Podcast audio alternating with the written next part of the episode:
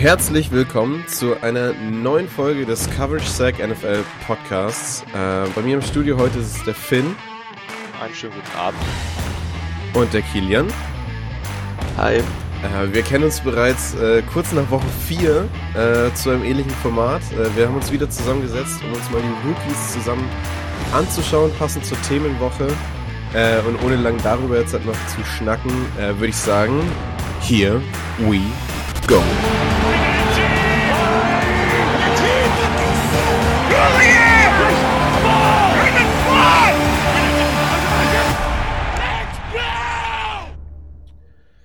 So, genau. Äh, ganz unüblich. Äh, wir lassen diese Woche unseren Recap aus, auch wenn es spannende Spiele gegeben hätte, worüber wir sp sprechen hätten können. Ähm, aber es ist auf jeden Fall allemal auch mindestens genauso spannend, sage ich, äh, über uns die Rookies anzuschauen auf Offense- und Defense-Seite. Äh, wir haben ein bisschen äh, es verändert wie wir das jetzt halt machen werden, äh, wir haben nur noch acht Plätze. Wir hatten, glaube ich, nach Woche vier hatten wir, glaube ich, zehn Plätze pro, pro Offense und Defense, oder? Auch acht? Auch acht. Ah, naja, auch egal. Ähm, wir haben uns aber ein bisschen, äh, bisschen im System verändert, das werdet ihr aber gleich äh, noch sehen. Warum wir das Ganze machen, äh, ich weiß nicht, ob ihr auf Instagram schon mitbekommen habt, wir haben die Themenwochen zurzeit und sind jetzt halt in der Themenwoche der Rookies angekommen, aber dazu kann Finn euch noch ein bisschen mehr erzählen.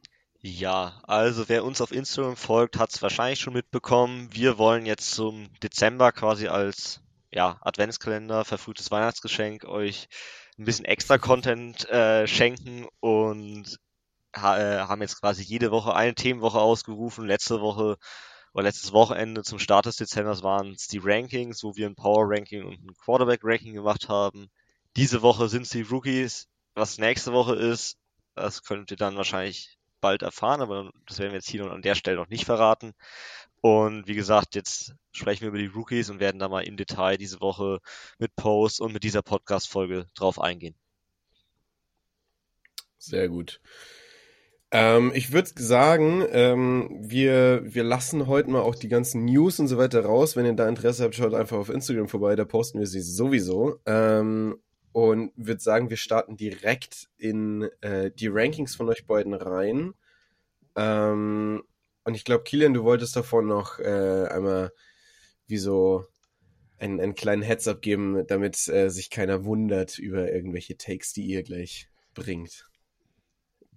Genau, ähm, ähnlich wie schon nach Woche 4 gab es leider eine schwere Verletzung eines Rookies, äh, den wir sicher beide in unseren Rankings äh, drinnen gehabt hätten. Ähm, es handelt sich um Tank Dell, den Wide Receiver der Texans.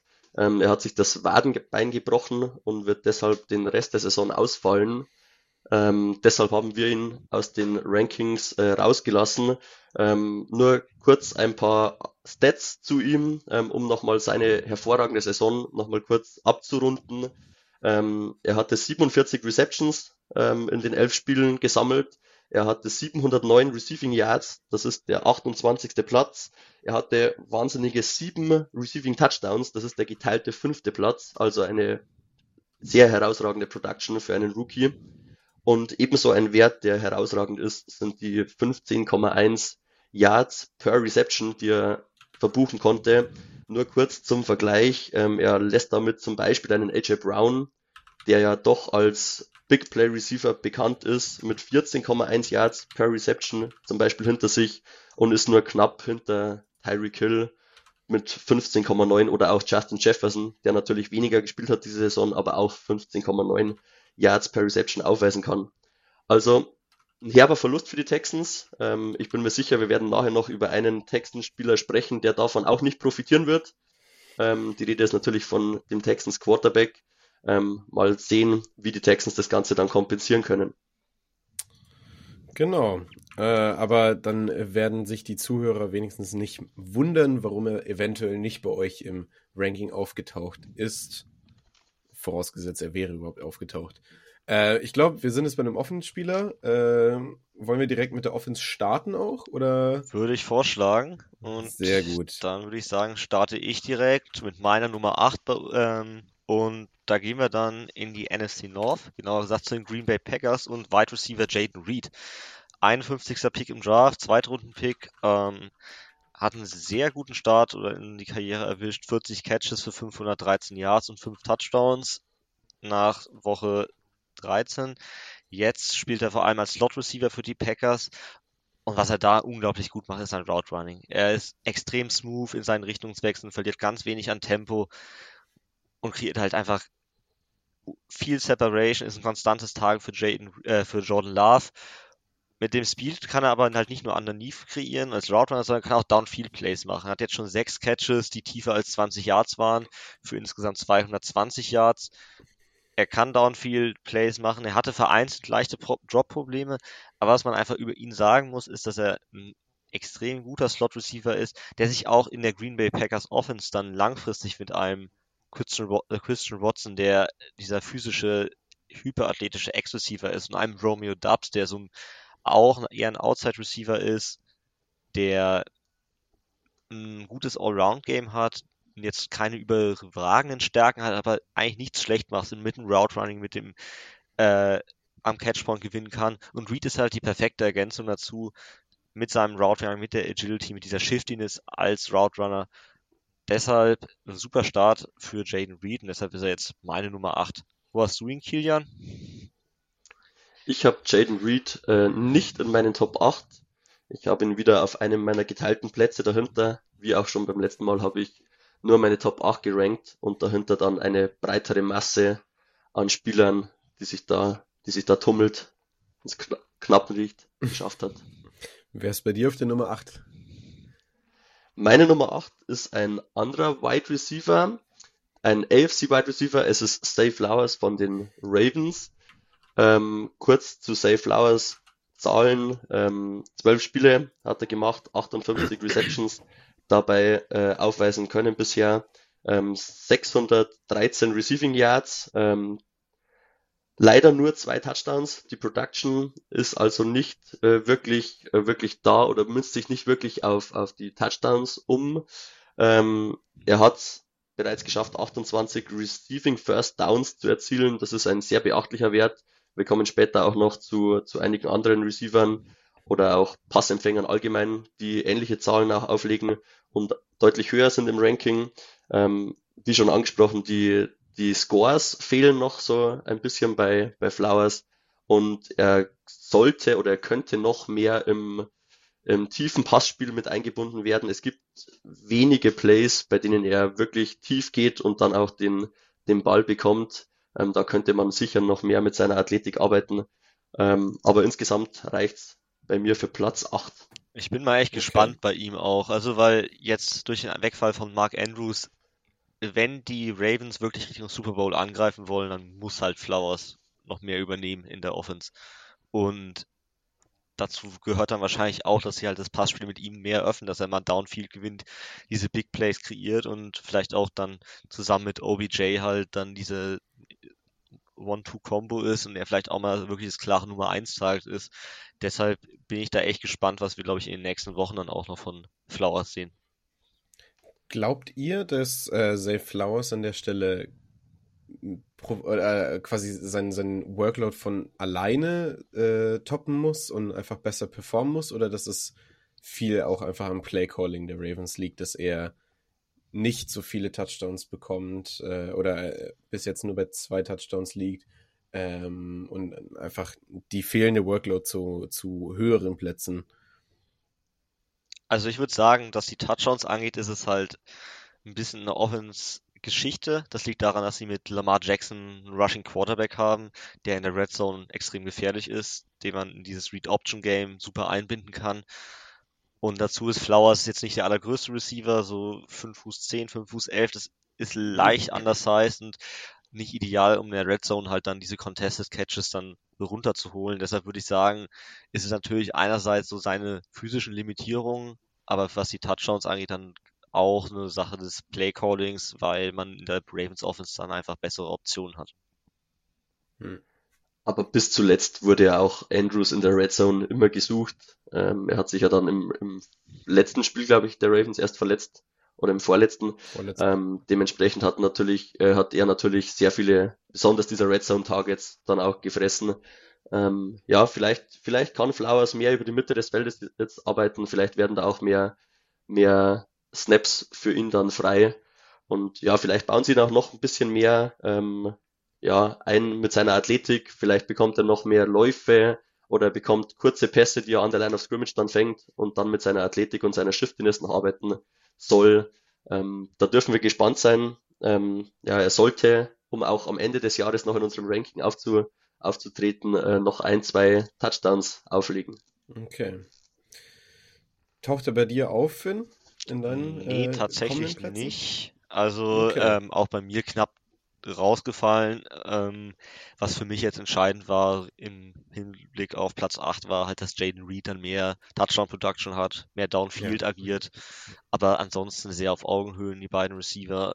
Ähm, er spielt ein gutes Rookie-Jahr. Das sollte man, glaube ich, jetzt, auch wenn er sagt, er ist vielleicht nicht der absolute Top-Rookie, nicht vergessen. Das ist ja. gut, was er spielt und wenn er nächstes Jahr den nächsten Schritt macht, dann kann er auch langfristig der klare Nummer 1 Receiver dieser Offense werden.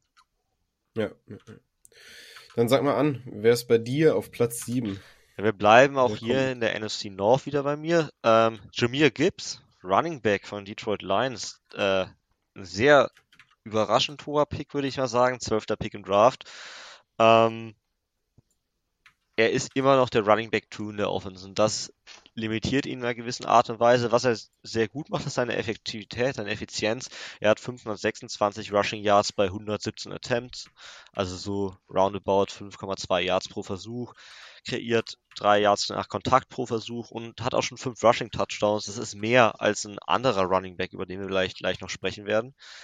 Ähm, was bei ihm einfach auffällt, die Explosivität. Also die ist echt krass. Er kann immer, wenn er den Ball in der Hand hat, kann er halt einen Big Play machen, kann er den Ball für 60 Yards in die Endzone tragen. Aber er bounced halt Runs nach außen. Er braucht auch seinen Speed, um Nahkontakt zu kreieren. Und er ist einfach sehr abhängig von den Big Plays. Also 5, äh, 30% seiner Yards aus den Runs kommen aus Big Play Runs, also mehr als Yards, äh, Runs mit mehr als 15 Yards. Und er schafft es nicht, Down to Down zu produzieren. Deshalb ist halt Montgomery nach wie vor auch die Nummer 1. Ähm, was Gibbs nochmal jetzt noch gut macht, das ist als Receiver agieren. 272 Receiving Yards. Das ist sehr gut. Er agiert vor allem aus dem äh, Backfield heraus. Die Lions schaffen es, ihn auch in Situationen zu bringen, wo er dann den Ball in die Hand bekommt, im Open Field agieren kann. Aber er ist halt auch nicht diese Matchup-Waffe im Passspiel, wie man es vielleicht mit seiner Athletik erwarten würde. Und er muss an seinem Passblocking arbeiten. Also er hat ein Passblocking-Grade von 27,1 bei PFF. Wenn er das nicht fixt, ist er kein kompletter Back und dann kann man ihn bei in Passing Downs natürlich auch aufstellen, aber halt nur begrenzt aufstellen. Dann ist seine Rolle begrenzt und ich glaube, Gibbs wie gesagt, er macht das gut, aber er braucht einfach mehr Konstanz in seinem Spiel. Sonst ist er halt immer die schlechtere Option gegenüber einem David Montgomery, der durch seine Contact Balance äh, dir ganz viele 5, 6, 7 Yard Runs holt und kaum negative Plays macht. Wo hast du ihn, Kilian? Ich habe ihn einen Platz höher, ich habe ihn auf der 6. Ähm, ja, äh, du hast das Wichtigste eigentlich zu ihm eh schon angesprochen. Er, immer wenn er den Ball in die Hand bekommt, kann er ein Big Play produzieren. Ähm, aber er limitiert sich durch seine, ja, besonders durch sein schlechtes Passblocking einfach auch selbst in seiner Snap-Anzahl. Ähm, weil David Montgomery, er hat im Vergleich dazu 65,2 PFF-Grade, äh, wenn es ums, ums Blocking geht. Ähm, also schon deutlich, deutlicher Unterschied. Natürlich auch durch seine körperliche Voraussetzung einen Vorteil. Aber ja, Gibbs wird, wird dadurch immer limitiert sein. Ähm, was bisschen auffällig bei ihm ist, ähm, er, er kann mit dem Ball in der Hand viel kreieren, aber er hat es auch noch nicht geschafft, hier diese Saison einen Receiving Touchdown aufzulegen. Äh, das wundert mich ein bisschen, dass noch, noch keiner der Screens oder der designten, der designten Kurzpässe auf ihn äh, wirklich zum, zum Touchdown gereicht hat. Aber wenn sie ihn weiter einsetzen, ähm, dann wird es wahrscheinlich auch noch kommen dieses Jahr. Und weil du vorher gemeint hast, er ist nicht die Matchup-Waffe, haben wir das schon so viel gesehen, ob er denn die Matchup-Waffe ist? Also ich, ich finde, sie, sie testen es noch, noch nicht ausreichend, nee. äh, ob er denn die Matchup-Waffe sein kann. Ähm, natürlich kann man immer drüber sprechen, man will jetzt Jamil Gibbs nicht nur ein Jahr oder zwei Jahre, äh, man will ihn auch langsam ranführen und will ihn dann über die nächsten Jahre aufbauen. Ähm, in diesem One-Two-Punch mit Montgomery äh, passt das Ganze aktuell sehr gut. Für alle Fantasy-Besitzer äh, ist es natürlich ärgerlich, wenn es läuft wie gestern, äh, als er bis an die Zwei-Yard-Line oder so gekommen ist mit einem mit einem tollen Lauf oder Run after Catch, glaube ich, war es, und dann David Montgomery an der Zwei-Yard-Line den Ball übernimmt und die, die sechs Punkte für den Touchdown abstaubt. Äh, aber das wird den Lions ziemlich egal sein und sie werden weiterhin versuchen, mit ihrem One-Two-Punch äh, die Offense zu, zu führen ist einfach ein sehr, sehr solides äh, äh, Running Back Duo, was sie da haben. Ich glaube, da, da, da ist Jamir Gibbs äh, auch zufrieden mit seiner, mit seiner Rolle in dem. Vielleicht könnte, wie du schon gesagt hast, Finn, er, er wird wahrscheinlich äh, sich dazu hinarbeiten können, ein richtiger Running Back 1 zu werden. Ähm, ja, es ist auch ist halt prinzipiell gut, dass sie ihn jetzt nicht irgendwie wie viele andere Running Backs, das gilt auch für dann den Bijan Robinson, über den wir wahrscheinlich später nochmal sprechen werden, mhm. ähm, dass sie ihn halt jetzt nicht irgendwie gefühlt 300 Touches in Jahr 1 geben und sie ihn komplett in den Boden laufen, ja. sondern sie haben ihn hochgepickt und das heißt, sie wollen ihn mindestens halt über die wahrscheinlich die fünf Jahre des Rookies Vertrag, äh, des Rookie-Vertrags haben. Und das nicht dann wie, ja, Saquon Barkley natürlich die Verletzungen, aber ist dann trotzdem das Beispiel. Ein super Jahr 1, aber dann halt irgendwie Verletzungen, ein bisschen abgebaut. Immer noch ein super Running Back, aber halt diese Verletzungsproblematik versucht man, glaube ich, auch darüber so ein bisschen zu managen, dass man sie halt jetzt nicht in Jahr 1 und gerade auch bei Gibbs jetzt nicht voll reinschmeißt, sondern einfach sagt, okay, ja, ja, wir haben noch einen zweiten Back, dem wir dann auch vielleicht diese toughen Carries durchaus mal geben können. Ja. So, Kilian, deine Nummer 6 ist schon klar, deine Nummer 7 fehlt aber noch. Äh, wen hast du da stehen? Genau, meine Nummer sieben ist der aktuell mit Abstand beste Receiver der Kansas City Chiefs. Ähm, das Receiving Core hat ja so ihre Problemchen, abgesehen von Travis Kelsey. Ähm, der Rookie Rashid Rice arbeitet sich immer mehr in den Fokus und auch in die Rolle des Nummer 1 Receivers. Ähm, er hat sich jetzt in den letzten Wochen das Vertrauen von Pat Mahomes auch erarbeitet. Man sieht, seine Production steigt eigentlich seit ja, Woche 6, 7 ähm, steigt das Ganze. Ähm, er ist jetzt auch Starter seit Woche 7 äh, gewesen. Ähm, er wurde, wurde auch relativ gut rumgeschoben, also auch im Slot hat er mal gearbeitet, auch outside. Ähm, er hat jetzt 52 Catches äh, bei nur 65 Targets, muss man auch dazu sagen. Also er hat eine sehr gute Catch Rate äh, insgesamt. 591 äh, Receiving Yards mit 11,4 Yards per Reception, auch ganz ordentlich ähm, nach dem langsamen Start äh, kommt er auch da immer besser, immer besser rein. Hatte auch letzte Woche gegen die Raiders sein erstes Spiel mit über 100 Receiving Yards und einem Touchdown. Ob das jetzt schon zum Breakout-Game reicht, ist die Frage, aber er entwickelt sich in die richtige Richtung. Ähm, er hat schon fünf Re Receiving Touchdowns, das ist äh, sehr gut. Ähm, die hat er auch konstant übers Jahr verteilt, also jetzt nicht jetzt in den letzten zwei, drei Wochen erst die Touchdowns gefangen, sondern war von Anfang an da schon, da schon auch äh, mit dabei. Ja, er hat 29 Receiving First Downs, das ist, das ist gut, es ist für einen, für einen Receiver der Chiefs äh, sehr gut. Und ich bin mir sicher, dass er im Hinblick jetzt auf die kommenden Wochen in, in Richtung der Playoffs auch die klare Nummer eins bei den Chiefs auf der Wide Receiver Position äh, bleiben wird. Und das Problem, das Problem, das die Chiefs hier haben, ist, dass ihnen eigentlich eine, eine zweite oder eine dritte solide Anspielstation hinter Travis Kelsey fehlt und Rice bemüht sich da aktuell sehr gut darum, die Nummer zwei zu werden. Ich würde auch sagen, er ist, er bereichert diese Offense total, aber er löst halt bis zu einem gewissen Punkt, er ist mein Nummer 6, by the way. Also ich bin auch sehr überzeugt von ihm, er löst jetzt für diese Offense insgesamt halt nicht die Probleme, sondern er agiert sehr viel anonym. Er hat nur sieben Catches, die tiefer als zehn Yards waren, kein Catch über 20 Yards. Ihm fehlt der Speed, um Downfield zu gewinnen. Was er sehr gut macht, ist mit dem Ball in der Hand zu kreieren. Nach dem Catch macht er im Schnitt acht Yards pro Reception. Und Andy Reid versteht es natürlich, wie er seinen Playmakern den Ball auch in die Hand gibt. Er spielt halt sehr viel als, aus dem Slot heraus und bis zu einem gewissen Punkt underneath Game ähm, aus dem Slot heraus endet er damit Titan Travis Kelsey. Das heißt, die Eagles, äh, die Chiefs haben ihren zweiten underneath Guy, zweiten Spieler, der aus dem Slot heraus kreiert. Aber es fehlen die Outside-Tages und es fehlt es, der Speed, um das Feld vertikal zu öffnen und damit auch wieder den Spielern underneath Raum zu geben. Deshalb würde ich sagen, super Saison bisher von Rasheed Rice und wie gesagt mit Abstand der beste Receiver der Kansas City Chiefs, was nicht unbedingt eine Auszeichnung für sich ist, aber in dem Fall kann man, wie gesagt, wie gesagt sagen, sehr positiv.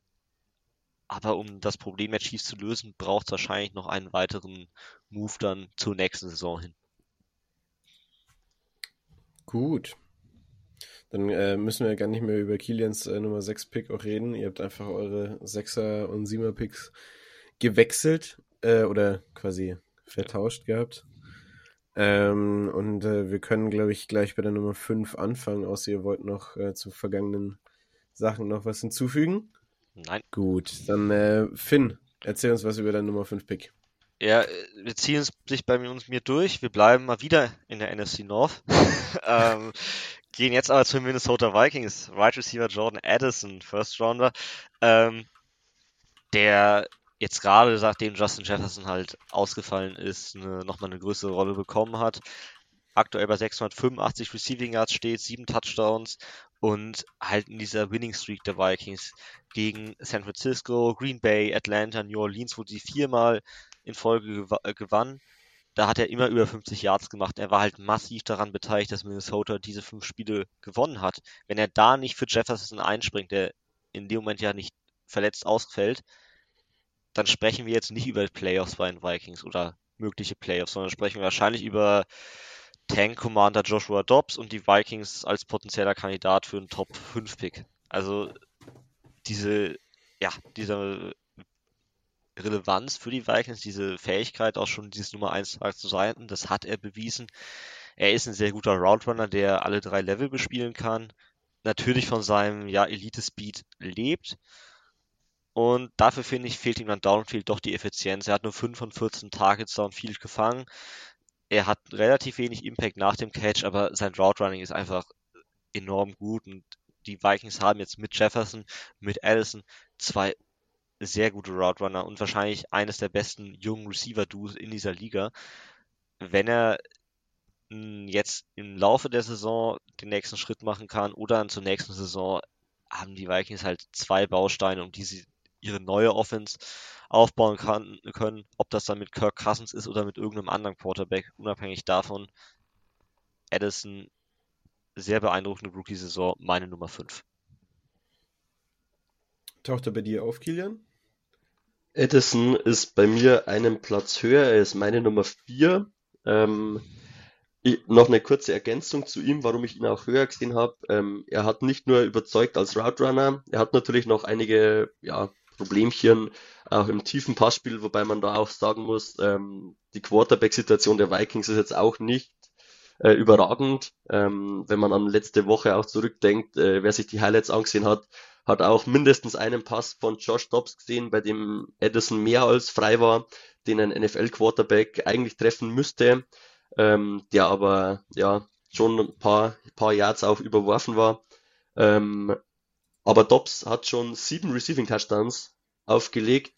Ähm, das ist mehr als, mehr als ordentlich. Ähm, damit auch äh, der geteilte fünfte Platz, ähnlich wie wir es vorher schon mal bei Tank Dell hatten. Ähm, genau. Und die Production alleine mit, mit sieben Touchdowns, 29 First Downs. Ähm, er war so der, der konstante Motor der Vikings Offense jetzt in den vergangenen Wochen. Und wahrscheinlich kann er sogar davon profitieren, äh, dass nächste Woche Justin Jefferson zurückkommt. Die Defense wird sich noch mehr auf ja, die Nummer 19 der Vikings dann konzentrieren und er äh, kann vielleicht noch, noch ein, zwei Mal vielleicht auch tiefe Dinge äh, fangen und der, der Defense der Gegner durchschlüpfen. Okay. Ja, klingt ja schon mal äh, sehr äh, vielversprechend, wie ihr ihn seht, äh, in seiner, in seiner Rookie-Position. Ich kann tatsächlich immer nur sagen, ich stimme euch in allen Punkten zu, ihr, ihr überzeugt mich. Ähm, ich ich glaube, ihr habt da einfach nur noch den besseren Überblick über die, die Rookie-Situation. Ähm, ähm, und ich, ich bleibe weiter gespannt, was ihr mir noch zu erzählen habt, äh, in meiner moderierenden Rolle gerade. Äh, aber Kilian, wir bleiben gleich mal bei dir, bevor wir quasi zu, zu Finns äh, vierten Platz gehen. Was ist dein fünfter Platz, Kilian? Mein fünfter Platz ist Bijan Robinson. Ähm, ja, Finn als Falcons-Fan Ja. ist davon natürlich nicht begeistert. Meine Nummer vier. Also Ähm, ist nicht so weit auseinander. Also haben wir auch hier dann die Plätze, Getauscht. die Plätze wieder getauscht. Ähm, ja, der Grund, warum ich äh, Bijan hinter Edison habe, ist am Ende wirklich auch viel der Production geschuldet. Ähm, wenn ich, wenn ich mir das ansehe, natürlich steht Bijan mit 756 Rushing Yards aktuell auf Platz 7. Er, er macht auch, er macht auch einiges aus seinen Möglichkeiten. Allerdings drei Rush Touchdowns. Ja, Algier ist nach wie vor ein Problem für, für äh, Bijan zusätzlich die Offense, die wenig Touchdowns auflegt. Äh, das bleibt, das bleibt auch ein Problem. Natürlich drei Receiving Touchdowns ähm, kommen noch mit dazu. Ähm, aber ich glaube, ich spreche ich sprech für viele und auch wieder auf Fantasy zu kommen, auch Fantasy-Besitzer, die sich doch mehr, noch mehr von Bijan erhofft hätten äh, oder erwartet hätten. Wir waren uns ja eigentlich vor dem Draft, vor dem Draft äh, einig, dass Bijan die, der, einer der besten Spieler, der beste Offense-Spieler äh, sein kann ähm, oder sein sollte. Seine beiden Fumbles, die er verloren hat, ja, da, da kann man auch drüber hinwegsehen. Es sind nur zwei bei der Anzahl an, an Carries, die er bekommt, ist das, ist das noch zu verkraften. Ähm, die Falcons müssen es einfach wieder schaffen, ihn, ihn gut einzusetzen. Er kann die Matchup-Waffe sein, die wir vorher auch schon bei Jamir Gibbs äh, uns erhofft hätten. Ähm, vielleicht wird's ja, vielleicht wird's ja in den nächsten Wochen nochmal etwas besser. Aber da sind wir wieder bei einem ähnlichen Take, den ich auch schon in Woche 4 hatte. Wir hoffen weiter, dass Bijan, dass Bijan äh, ja, mehr genutzt wird und auf verschiedene Arten genutzt wird. Ja, ich habe ihn jetzt auf der 4 und das hat eigentlich zwei Gründe. Denn erstens, er steht jetzt mittlerweile bei über 1000 Scrimmage Yards. In, ja, offiziell 12, aber das Tampa äh, Bay Spiel war eigentlich gar kein Spiel, also eigentlich in elf Spielen.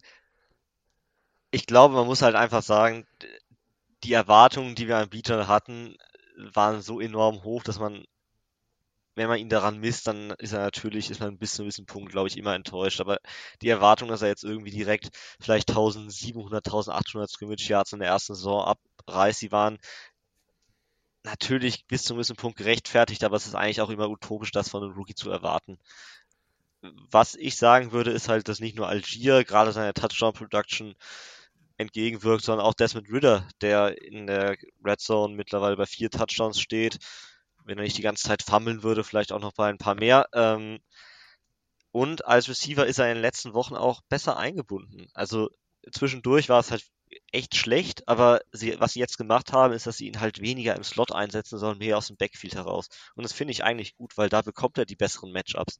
Da bekommt er dann die Matchups gegen die Linebacker, gegen die Safeties. Letzte Woche hatte er gegen New Orleans diesen tiefen Touchdown, gegen die Mario Davis. Er hat jetzt auch gegen New York mehrere Catches. Ich glaube, da ist halt so ein bisschen jetzt der Weg, dass man ihn dann wieder mehr ins Passspiel einbindet. Aber die Offense, also die Offense tut ihm bis zu einem gewissen Punkt gut, weil sie wollen natürlich, Atlanta will laufen, Atlanta gewinnt Spiele und verliert auch Spiele mit dem Lauf, also davon gehen sie nicht weg.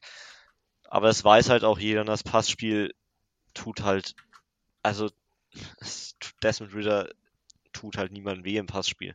Also gerade die Turnovers sind halt dann der Grund, warum niemand das Passspiel so wirklich äh, ja, respektiert und die Gegner stellen halt die Box zu. Dass er immer noch bei 5 Yards pro Versuch steht, das ist wirklich beeindruckend. Ich bin jetzt mal gespannt. Also er spielt wirklich eine sehr gute Rookie-Saison, gemessen an Erwartungen ein bisschen enttäuschend und ähm, natürlich für alle Fantasy-Spieler wahrscheinlich auch ein bisschen enttäuschend.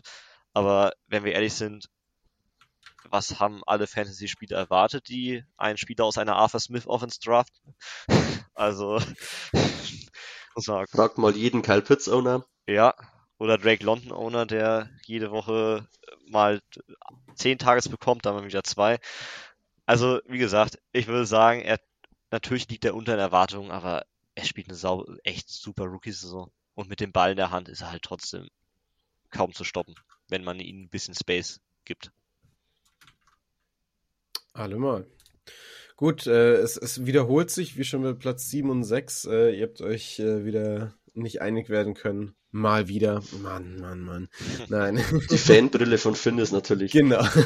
ist dafür natürlich der Grund. Ja, es ist halt, äh, ich habe halt immer die Möglichkeit, eine Fanbrille zu haben, weil in meiner Offense gibt es halt gute Spieler und nicht wie bei New England, wo man äh, jetzt länger auf oh, Touchdowns uiuiui, jetzt gehen wir aber langsam unter die Gürtellinie, oder? Nein, okay. Ähm, ich glaube, wir- können weitermachen mit Killians Nummer 3. Vielleicht überrascht er uns ja mit einem äh, Nummer 3 Pick aus New England. Leider, leider nein. Vielleicht, vielleicht in der kommenden Saison, wenn Rookie Quarterback überzeugt oder was, was auch immer New England vorhat, mit ihrem Pick zu machen. Ähm, zu viele Fragezeichen, um bei New England jetzt schon auf die kommende Saison zu schauen. Ähm, meine Nummer drei, und ich denke, jetzt müssten wir uns relativ, relativ schnell Ja. einig werden äh, in unseren Rankings, ist Tight End Sam Laporta von den Detroit Lions. Ähm, ich denke, sowohl bei Laporta als auch bei den, den anderen Plätzen auf dem Stockerl, wie man bei uns sagen würde, auf dem Treppchen, ähm, sollten wir uns relativ einig sein. Äh, Laporta ist ein Tight End auf Rekordjagd, äh, muss man sagen.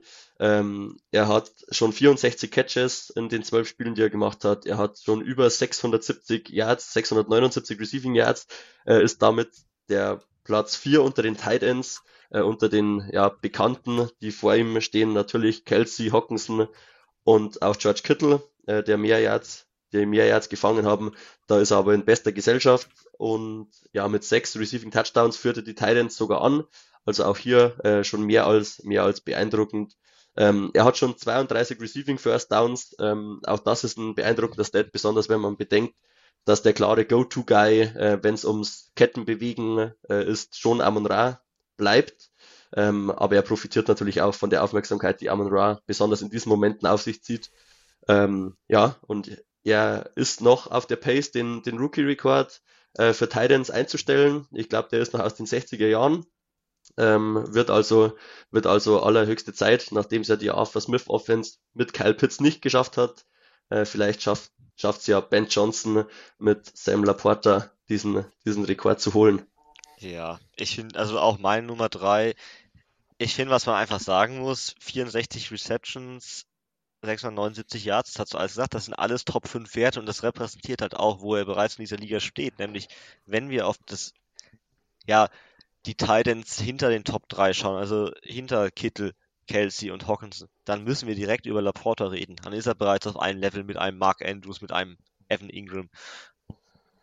Das ist unglaublich beeindruckend, vor allem für Titans, die eigentlich, also Kyle Pitts mal ausgenommen, der jetzt eine gute Rookie-Saison hatte, danach nichts mehr so gut war. Sam Laporta schafft es halt im Gegensatz zu fast allen anderen Titans in seiner Rookie-Saison schon wirklich integraler Bestandteil einer guten Offense zu sein. Und das muss man ihm, glaube ich, extrem hoch anrechnen. Was mir noch aufgefallen ist, jetzt muss ich mal mir selber, wenn wir auf die letzte Folge gucken, hatten wir gesagt, oder hatte ich gesagt, er hatte eine Contested Catch Rate von 85%, das wird er nicht aufrechterhalten können. Das war ein Trugschluss, es sind zwar keine 85% mehr, aber er steht immer noch bei 72,7%. Das ist also Hammer. Kittel hat 55, Hawkinson hat 32 Prozent, Kelsey hat 33 Prozent. Er macht das so extrem gut in diesen Contested Catch Situationen, sich zum Ball zu positionieren, zu adjusten und dann halt einfach auch seinen Körper einzusetzen und mit Power das Ding runterzuholen. Jetzt gerade gestern gegen New Orleans hat er halt nochmal echt ein Megaspiel abgeliefert, neun Catches für 140 Yards, ein Touchdown. Das Einzige, was mir noch aufgefallen ist, ist, dass er zuletzt halt ein bisschen abgebaut hat als Runblocker und die Lions ihn in der Folge dessen halt dann mehr von der Line of Scrimmage wegbewegt haben, mehr ins Slot, mehr als Whiteout eingesetzt haben. Da bin ich mal gespannt, wie sich das jetzt weiterentwickelt, weil vorm Draft hatten wir Laporta eher als schwächeren Blocker auf dem Schirm. Das hat er dann zu Beginn der Saison nicht bestätigt, aber jetzt äh, deutet sich das so ein bisschen an, dass da vielleicht nochmal so ein leichtes Adjustment in der Rolle anbahnen könnte. Okay. Ja, seit, seit Woche 8 wird er da ja konstant, sagen wir mal so, nicht besser. Ähm, aber ich glaube, besonders wenn man auf die Offense schaut und wenn man auch auf Ben Johnson, der nicht grundlos bei vielen Teams auch als Headcoach-Kandidat äh, gelistet ist, ähm, die werden eine Lösung, die werden Lösungen finden. Ja. Und die werden Laporta weiter einbauen und die, seine Ability, die Contested Catches äh, runter zu pflücken, äh, ist wirklich beeindruckend. Ich habe ich hab auch an deinen Take äh, denken müssen aus der ersten Folge, die wir gemeinsam aufgenommen haben. Über 70 Prozent ist, wie du schon gesagt hast, im Vergleich zu den anderen Titans auch mehr als doppelt so viel. Also wenn wir auf, auf Kelsey und auf Hawkinson äh, blicken, das ist mehr als beeindruckend. Und er wird, er wird sicher weiter gefüttert werden und ja, über die, über die Schwäche als Runblocker, über die muss man wahrscheinlich vorerst auch mal hinwegsehen. Titans brauchen ja. auch meistens ein, zwei Jahre, um sich anzupassen. Ähm, der, die Zeit wird, wird man ihm gewähren und wenn er nebenbei noch äh, solch beeindruckende äh, Stats im Receiving äh, abliefert, dann wird das Blocking, wird man ihn da eher wegbewegen und ja, wird ihn einfach sein Ding machen lassen. Ja, ja, ja. Gut, äh, bleibt ihr euch weiter einig auf Platz 2? Kilian, wer ist deine Nummer 2? In der ersten Folge waren wir uns ja nicht einig, aber ja. ich denke, mittlerweile gibt es, gibt es keinen Weg mehr vorbei ähm, an dem Platz 1. Dementsprechend ist, die Pla ist der Platz 2 Puka Nakur. Ja. Ähm, was dann auch zur Folge hat, dass unsere geteilte 1 dann CJ Stroud äh, ist, aber dazu später nochmal mehr. Ja, Puka Nakur ist und bleibt weiterhin absolut beeindruckend. Ähm, 77 Receptions in 12 Spielen. Man hatte ja Angst, dass seine Receptions vielleicht abnehmen, wenn Cooper Cup äh, zurück ist. Das ist absolut nicht der Fall. Ähm, er kann weiter abliefern. Er hat gestern auch die 1000 Yard Marke äh, für Receiver schon geknackt. Steht aktuell bei 1029, ist damit Platz 6 in der Liga. Ähm, vier Receiving Touchdowns und unglaubliche 49 Receiving First Downs. Äh, das muss man auch nochmal hervorheben. Ähm, damit ist er einer der besten Chain Mover in der Liga. Ähm, Receiver, die dafür bekannt sind, unter anderem Amon Ra St. Brown oder auch Keenan Allen, stehen beide bei 51 und die sind relativ klar die Nummer 1 in der Offense, besonders natürlich Keenan Allen. Bei den Chargers ist die klare Nummer 1. Ähm, dementsprechend 49 First Downs rausgeholt, mehr als beeindruckend. Ähm, er hat gestern dann auch noch, ist in einen, einen elitären Kreis aufgestiegen. Den Stat habe ich zufällig äh, während, dem, während dem Spiel noch gesehen. Äh, er hat jetzt drei Spiele mit über 150 Scrimmage Yards wow. in, in seiner Rookie-Saison. Ähm, das ist geteilt der Platz eins aller Rookie-Wide Receiver. Äh, die beiden, mit denen er sich den Platz aktuell noch teilt, sind auch keine Unbekannten, ähm, Jamar Chase und Randy Moss. Also wenn er so eine ähnliche Karriere hinlegen kann wie die beiden, oder besonders natürlich dann Randy Moss, auf dessen Karriere wir schon zurückblicken können, dann glaube ich, haben die Rams da einen absoluten Stil, Stil äh, im Draft gefunden oder einen absoluten ja, Diamond hier ausgegraben. Ähm, ich weiß nicht, hast du noch Ergänzungen dazu? Ja, ein, zwei, seine Rolle hat sich nicht wirklich verändert, seit Cooper Cup halt zurückgekommen ist. 35% weiterhin im Slot und der Rest outside. Und es macht aus meiner Sicht ehrlich gesagt auch Sinn, weil Cup hat die 30 Jahre Marke jetzt, glaube ich, dann doch überschritten. Ähm, und Nakua ist dann doch die Zukunft in dieser Rams-Offense aktuell. Das heißt, man sollte vor allem darauf achten, dass seine Rolle passt, dass man ihn vernünftig einbindet. Was aber ein bisschen auffällt, ist, dass er seit Cup zurückgekommen ist, halt nur noch zwei Spiele mit mehr als 10 Targets oder 10 plus Targets hatte. Ähm, und Stafford geht schon relativ oft zu Cup, wenn er jetzt die Möglichkeit hat. Das ist so, Nakua hat seine Production relativ gut aufrechterhalten können, aber er ist inkon inkonstanter geworden, sondern er lebt ein bisschen mehr von den Big Plays. Ähm, und wenn ich mir jetzt ehrlich gesagt aktuell anschaue, würde ich mir wünschen, dass Stafford vielleicht auch wieder ein bisschen mehr zu einer Kur gehen könnte, weil mit Cup läuft es aktuell nicht so wirklich. Ansonsten ist viel gleich geblieben bis zum ersten Mal. Er ist ein sehr guter Route Runner mit 2,4 Yards pro gelaufene Route, ist er in Top 15 der Liga. Extrem gut gegen Zone Coverage, da ist er fast bei 2,8 Yards pro gelaufene Route. Und gegen Man Coverage struggelt er dann hin und wieder ein bisschen mehr. Da ist er eher im Liga-Mittelfeld, aber trotzdem, wie gesagt, ein sehr smoother Route Runner, der mit einem sehr hohem Spielverständnis halt immer wieder Separation kreiert. Und mit dieser Production halt folglich dann auch die Nummer 2 in unserem Ranking ist. Sauber, sauber, sauber, sauber. Ja, äh, bei dir auf Platz 1 gewesen bei der ersten Folge, Finn. Ja. Da ist jetzt jemand anders. Ja, CJ Stroud. Also, wir haben, vielleicht habt ihr es auf unserem Instagram-Kanal mitbekommen, in der letzten, am letzten Samstag, also jetzt gar nicht so lange her, ein Quarterback-Ranking veröffentlicht und Stroud war halt Platz 6 bei uns. Und warum ist er das? Das ist ganz offensichtlich, weil er ist Platz 2 in den Passing Yards mit 5, äh, 3540, Top 10 in Touchdowns mit 20 und hat nur 5 Interceptions. Nur zwei Quarterbacks haben weniger, also Starting Quarterbacks, Russell Wilson und Kenny Pickett. Er ist in allen Stats oben dabei und er hat es geschafft, sich mit seinem Spielverständnis an das Tempo der NFL zu gewöhnen. Er geht schnell durch die Progressions, er geht spielt im Rhythmus der Offense, trifft gute Entscheidungen. Das, er hat eine Turnover-Worthy Play Percentage von 2,4. Das ist oder 2,4 Prozent. Das ist Platz 7 unter den Starting Quarterbacks. Er hat ein gutes Pocket-Verhalten, er navigiert gegen Druck und er macht Plays mit seinen Armen. Und was ich beeindruckend finde, ist, wir sprechen, wenn wir jetzt bei ihm sagen, er macht Plays mit seinen Armen, dann sprechen wir nicht darüber, dass er sie mit Armstärke macht, sondern er macht sie halt mit Touch, mit einem teils wirklich Elite Ball Placement ich finde, er wirkt halt extrem reif für einen Quarterback, der so jung ist, der seine erste Saison spielt. Und erinnert irgendwie so ein bisschen manchmal nicht unbedingt an diese ganz modernen Dual Threat Quarterbacks, sondern ein bisschen mehr an diese großen ja, Pocket Passer der letzten Quarterback-Ära, also vielleicht so ein Matt Ryan, Aaron Rodgers mit ein bisschen mehr Mobilität. Vom Spielstil ist er halt ein bisschen mehr in der Richtung, das finde ich eigentlich sehr interessant vor allem ja auch in Richtung Drew Brees, wie er ja auch immer in seinen Interviews sagt. Das war quasi sein QB-Vorbild. Und ja. äh, vor allem in diesen Deep Threat-Pässen, äh, finde ich, erkennt man es auch immer mal wieder, den, den jungen Drew Brees. Kilian, magst du noch was hinzufügen? Ich würde noch ganz kurz, also meine Stats sagst sogar, dass er die Nummer 1 ist in Sachen Passing Yards. Äh, bei ESPN ist er als, als die 1 gelistet. 3540. Äh, das kann sein, vielleicht äh, habe ich mich verrechnet, weil bei PFF waren die Stats noch nicht aktualisiert. Ja, also bei mir ist er, bei mir ist er sogar auf, auf, auf der 1, ähm, was halt absolut beeindruckend ist. Äh, nur fünf Interceptions, äh, damit ist er von den Starting Quarterbacks, ich glaube, mit einzig mit Lamar Jackson zusammen. Ja, Russell Wilson. Ähm, Ach nee, Wilson hatte gestern auch wieder so viele, ne? Russell Wilson steht bei sieben, bei sieben Stück insgesamt. Ähm, genau, aber aber es, es ist absolut beeindruckend. Die anderen äh, Quarterbacks, die, die mit ähnlich oder die ähnlich viele Passing Yards aufweisen können, machen auch mehr Fehler. Also gut, die Nummer zwei Sam Howell ist sowieso ein absoluter ja, Ganzlinger, wenn es darum geht. Der trifft die Entscheidung und wirft dann den Ball, egal ob gut oder schlecht. Äh, 18 zu 14 ist bei dem die Touchdown-Interception-Ratio.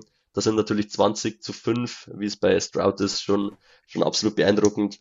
Jetzt müssen wir mal, mal äh, abwarten, ähm, was der Ausfall von Tank Dell mit dieser Offense, mit dieser Offense macht. Äh, wer dann mehr in die, in die Rolle reinrückt. Äh, Robert Woods ist ja weiterhin als Chain Mover noch da. Nico Collins hatte gestern auch wieder ein sehr gutes Spiel. Äh, Brown äh, ist auch laut PFF immer noch einer der besten, der besten Receiver, der jetzt auch ein, zwei Mal ausgefallen ist. Äh, vielleicht können sie da die Lücke, die Lücke erschließen. John Matchy. Und wenn Stroud weiter so. John Matchy will eigentlich auch. Oh, John Matchy wäre noch ein Kandidat, ja, das stimmt. Also, ähm, ich glaube, jemand, dem auch, da können wir dann. Das wäre jemand, dem man es, glaube ich, auch noch seiner Krebserkrankung da echt gönnen würde, wenn er jetzt nochmal vielleicht ein bisschen mehr Chancen in dieser Offense erhalten würde. Auf jeden Fall. Und eigentlich passt er halt auch als Route Runner wieder an einen Slot Receiver gut zu Stroud. Ja, nee, aber Stroud, also aktuell führt auch gar kein Weg daran vorbei, äh, dass CJ Stroud der, der Offensive Rookie of the Year wird. Ähm, er führt, er führt die Texans, die vor der Saison ja als eines der schwächeren Teams der Liga äh, gehandelt wurden, also so unteres Drittel wahrscheinlich. Ähm, auch, ich glaube, bei uns auch im in der Prediction, muss man sagen, hatten wir sie deutlich, mit deutlich weniger ja. Siegen. Er führt diese Mannschaft gerade äh, auf bestem Wege in die Playoffs. Auch gestern ein ganz wichtiges Spiel gegen die Broncos, gegen den absoluten äh, anderen Wild Wildcard-Kandidaten äh, gewonnen. Auch wenn er da gegen Ende ein bisschen mehr auf, auf Russell Wilson angewiesen war, als er sich das gehofft hat. Äh, aber am Ende geben ihm die Zahlen, die Zahlen und die Statistiken recht. Und ich bin absolut gespannt auf seine Entwicklung äh, wer, wer sich noch an die erste Folge erinnern kann, ähm, ich war vor dem Draft kein riesiger CJ Stroud-Fan und deshalb ziehe ich umso mehr meinen Hut. In der ersten Folge äh, habe ich habe ich gemeint, er ist aus dem Stand ein Top 10, Top 15 Quarterback, dass er sogar in die Top 8 oder dann jetzt bei unserem Ranking sogar auf die 6 schafft, ist schon mehr als, mehr als nur beeindruckend. Hoffen wir mal, dass die Houston Texans mehr für ihn tun als so manch anderes Team, äh, das in der jüngeren Vergangenheit für seine Quarterbacks, seine guten Rookie Quarterbacks getan hat. Ich als Patriots-Fan bin dazu natürlich ein gebranntes Kind. Ähm, ja, hoffen wir, dass so ein ähnliches Schicksal CJ Stroud äh, erspart bleibt und er über die nächsten Jahre eine sehr spannende Division mit den Texans auch, ja, durchaus mitspielen kann. Ich denke mit Richardson bei den Colts, der vielleicht was werden könnte, Lawrence bei den Jaguars, da könnte sich mehr als nur Will Levis eine bei den spannende, Titans vielleicht. vielleicht Will Levis bei den Titans, da könnte sich eine brutale Division äh, zusammen, zusammenbauen. Ähm, mal, mal sehen, wie sich auch die Titans neu aufstellen. Ähm, bei denen läuft es ja auch nicht ganz so gut. Ähm, ja, mal abwarten. Könnte aber spannend werden über die nächsten Jahre. Definitiv. Ähm, ich habe mir, während ihr jetzt, äh, eure Rankings präsentiert habt, mir natürlich auch wieder mitgeschrieben, wen ihr habt. Ähm, ich würde es jetzt einmal nochmal von oben nach unten runter oder von unten nach oben, besser gesagt, äh, durchgehen. Ähm, und dann nochmal drauf eingehen, vielleicht ganz kurz. Ich habe nämlich auch parallel noch offen, wen ihr nach Woche 4 in euren Top 8 hattet. Äh, vielleicht gibt es da ja ein äh, paar paar Sachen, die ihr da nochmal bereut gesagt zu haben. Ich halte sie euch trotzdem unter die Nase. Aber wir fangen erstmal an mit den, mit den jetzigen Power Rankings. Bei Finns Nummer 8 fangen wir an. Wide Receiver von den Packers, Jaden Reed. Auf der 7 Jamir Gibbs, Running Back von den Lions. Auf der 6 Rashid Rice, Wide Receiver von den Chiefs. Auf der 5 Jordan Addison, Wide Receiver von den Vikings. Auf der 4 Bijan Robinson, Running Back von den Falcons. Sam Laporte auf der 3, Titan von den Lions. Auf der 2 Puka Nakua, Wide Receiver von den Rams. Und auf der 1 CJ Stroud von den Texans. QB natürlich. Kilian äh, mit Zay Flowers, Wide Receiver von den Ravens auf der 8, Rashid Rice, Wide Receiver von den Chiefs auf der 7, Jamir Gibbs, right, Running Back von den Lions auf der 6, auf der 5 Bijan Robinson, Running Back von den Falcons, vierter Platz ist der Jordan Addison, Wide Receiver von den Vikings, dritter Sam Laporte, Titan Lions Zweiter ist der Puka Nakua Wide Receiver Rams und ähnlich genauso wie beim Finn auf der 1 CJ Stroud QB von den Texans. So, habe ich einen Fehler gemacht? Nein. Sehr gut. So, Finn, jetzt äh, fangen wir mit dir an. Oh, ja. äh, wer, wer mir als erstes aufgefallen ist, wer gar nicht mehr drin ist, ist Joey Tipman der bei dir auf der 5 war. Ja, ist jetzt auf äh, mittlerweile, spielt er glaube ich Center, weil die Jets mal wieder verletzungsbedingt in der Line rotieren müssen. Mhm. Spielt solide, hat das Niveau von Saisonbeginn nicht ganz halten können, aber macht eigentlich einen ganz soliden Job. Was man ihm einfach sagen muss dann ist, ah, ich glaube, dass Zach Wilson als Quarterback jetzt auch Tim Boy oder gestern Travis Timian oder wer vielleicht auch noch alles kommen könnte dieses Jahr, ähm, das tut ihm nicht gut. Das tut keinem äh, Center ja. oder Rookie Line gut, wenn da eine verletzte Offensive Line ist und Quarterbacks, die entweder erstens nicht respektiert werden von der Defense, beziehungsweise auch im Pocket-Verhalten halt einfach eher negativ als positiv auffallen. Ja, ja, ja. Sonst, äh, ja, nicht, also so viel mehr verändert nicht. Der, dein Platz 8 war Michael Wilson, dein Platz 7 Donnell Wright. Ähm, die zwei sind noch rausgefallen. Und bei dir ist Zay Flowers rausgefallen, der bei Kilian reingerutscht ist. Ähm, auch bei Kilian aber schon da gewesen. Ähm, bei Kilian, was mir vor allem aufgefallen ist, dein ehemaliger Platz 3 komplett aus dem Power Ranking, Devon Chain. Komplett raus. Äh, verletzungsbedingt oder Workload, äh, ähm, äh, ja, hier Stats bedingt, was er auf den Platz bringt. Äh, komplett raus trifft sie eigentlich schon sehr gut. Ähm, Jane hatte insgesamt in dieser Saison nur sechs Spiele, sechs Spiele gemacht bisher. Ähm, ist dennoch noch sehr respektabel auch in den Stats unterwegs, aber aufgrund der, der jüngsten Verletzungen ähm, hat das jetzt nicht mehr ins, nicht mehr ins Ranking geschafft. Ich bin mir aber relativ sicher oder relativ guter Dinge, äh, wenn wir das am Ende der Saison machen oder vielleicht dann vor oder nach den Playoffs, je nachdem, ähm, wird er nochmal bei mir eine Erwähnung finden. Ähm, er, er nutzt auch jetzt noch das, was ihm die, die Miami Offense gibt, was ihm das Scheme gibt.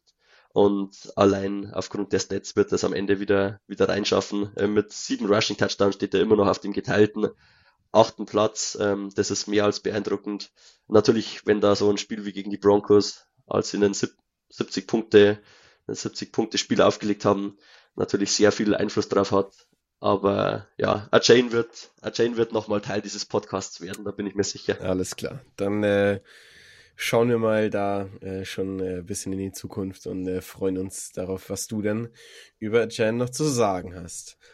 So, äh, das waren eure beiden äh, Rankings für die Offense. Ähm, Woche 4, Woche 8, jetzt hat nochmal ein bisschen gerecapt. Ähm, und ich würde sagen, wir machen direkt weiter mit der Defense. Äh, wir machen eine kurze Pause, ähm, hören uns aber auch gleich, also für euch keine Pause, wir hören uns direkt wieder.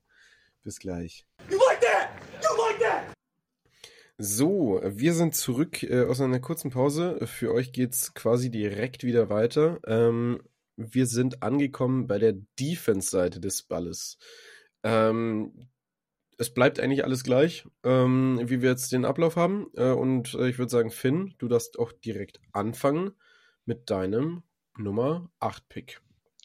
Mein Nummer 8 spielt bei einem, ich glaube, man kann sagen, eher der schlechteren Teams der NFL, äh, bei New York Giants, Cornerback Deontay Banks, ähm, auch ein Erstrunden-Pick, der vor allem aufgrund seiner herausragenden athletischen Fähigkeiten gedraftet wurde, unglaublich gut die Richtung wechselt, ganz viel Upside hat, aber er bekommt diese Tools halt nicht konstant aufs Feld. Also das muss man schon sagen. Er ist inkonstant im Ball-Tracking, spielt zu aggressiv, hat nicht die Disziplin in seinen Reads und lässt in der Folge halt auch die acht meisten Yards der NFL zu. 557 sind das aktuell.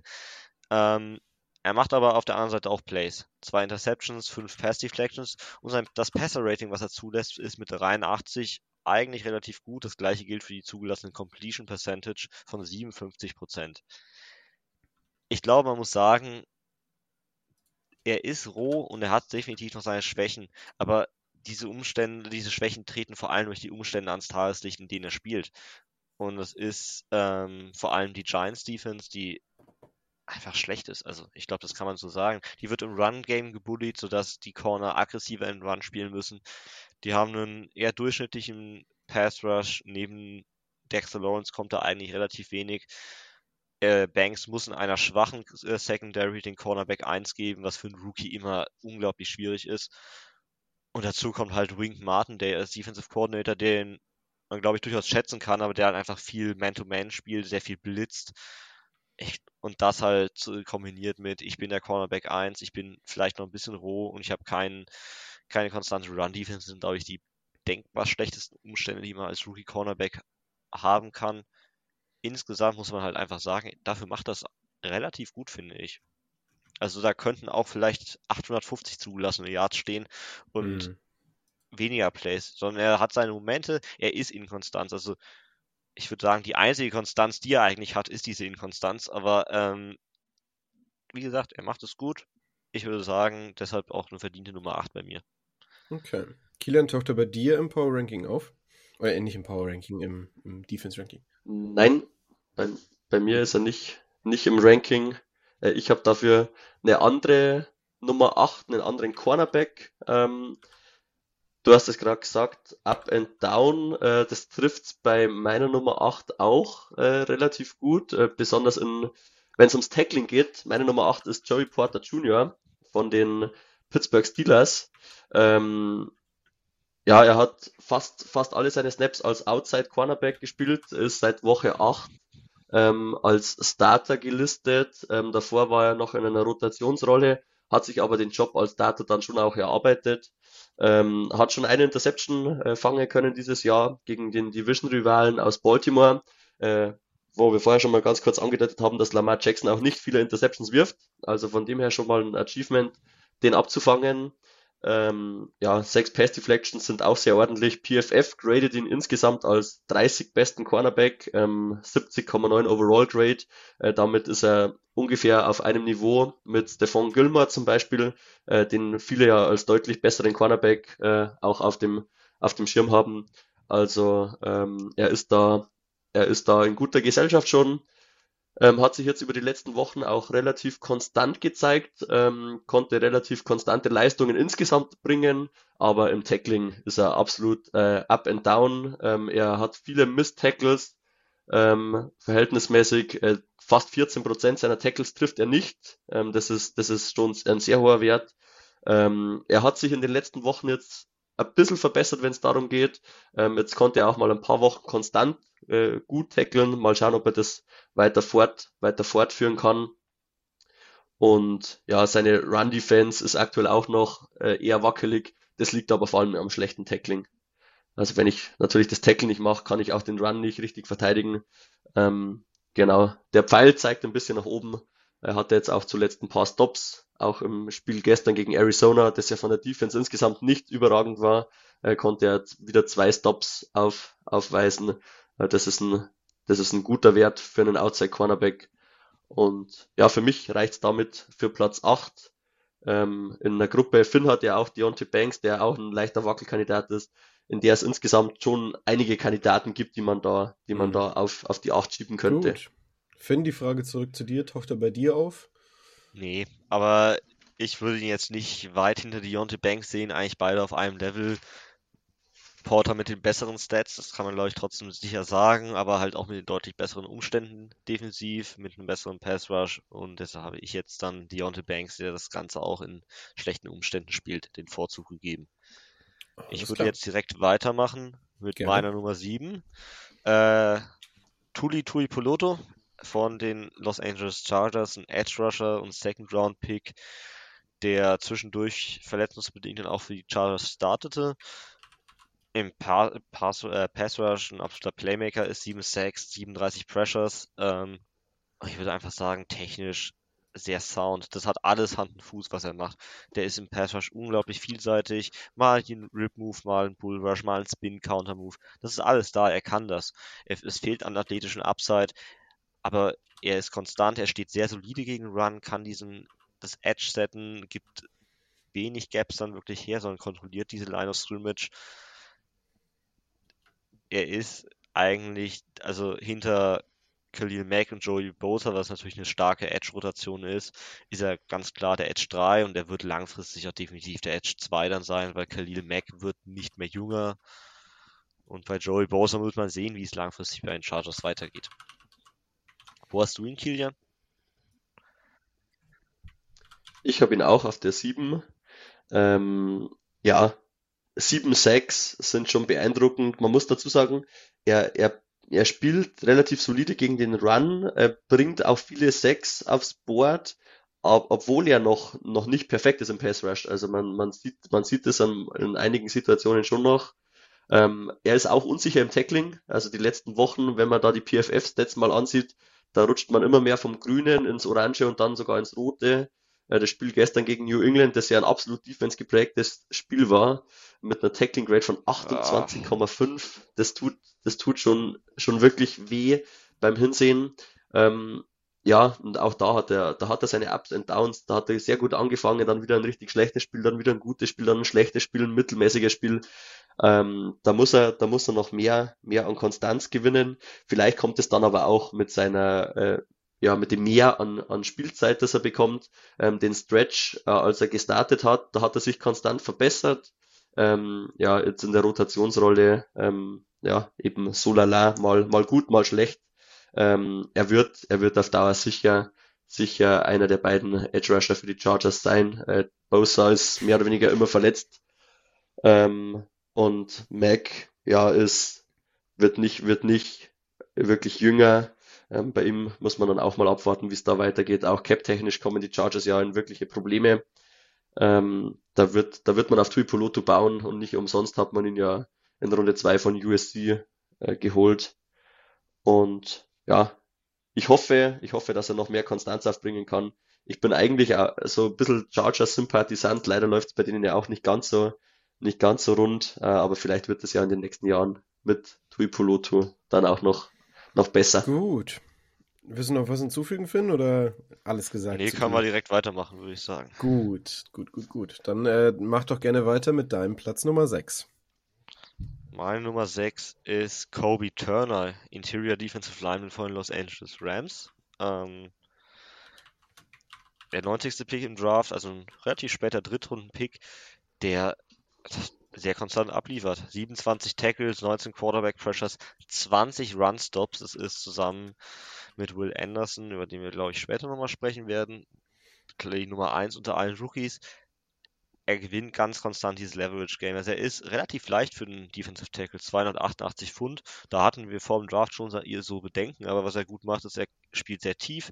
Er hat einen klar, guten, clean Handeinsatz, gewinnt in der Run Defense konstant, hat ein tolles Block-Shatting und macht die Plays. Und was er einfach auch sehr gut macht, ist, die Räume zu nutzen, die Aaron Donald schafft. Neben Aaron Donald lässt sich es einfacher spielen, das ist ganz klar, weil der kriegt so viel Aufmerksamkeit. Aber was die Rams in den letzten Jahren oder im letzten Jahr, im Super Bowl Jahr hatten sie das, aber im letzten Jahr hatten sie das eben nicht. Spieler, die diese Räume nutzen können, die nicht die absoluten Stars sind, aber die wirklich dann sehr solide spielen, Turner kann das. Er ist in der Run-Defense stärker als im Pass-Rush, weil im Pass-Rush fehlt ihm halt diese High-End-Athletik, diese Power. Da ist er stark von der Technik abhängig, weshalb er auch nur eine Pass-Rush-Win-Rate von nur 8% hat. Ich finde, er passt sehr gut in diese Defensive Line neben Aaron Donald. Und ehrlich gesagt, das sind die Spieler, mit denen LA den Super Bowl gewonnen hat. Nämlich diese Mid-Round-Picks in Runde 3, Runde 4, die sie getroffen haben, die neben Stars spielen können und die wenig Fehler machen. Und das trifft alles auf Turner bereits in seiner Rookie-Saison auch zu. Alles klar. Taucht er bei dir auf? Kilian? Bei mir ist auch die Nummer 6. Also hier haben wir haben wir Einigkeit. Äh, äh, alles, was du gesagt hast, steht auch bei mir auf dem, auf dem Zettel. Ich habe auch nebenbei nochmal das Draft-Profil aus unserem Draft-Guide der vergangene, des vergangenen Jahres äh, nochmal geöffnet. Äh, es, ich wollte gerade schon dazwischen preschen und fragen, ob du das eigentlich auch abliest, weil eigentlich steht alles mehr oder weniger genauso hier. Ein bisschen überraschend ist, dass er, dass er doch ein so konstanter Run-Defender auch ist. Also er wird, er wird trotz seines geringen Gewichtes und seines ja, am College fehlenden Ankers äh, wirkt er sehr stabil gegen den Lauf.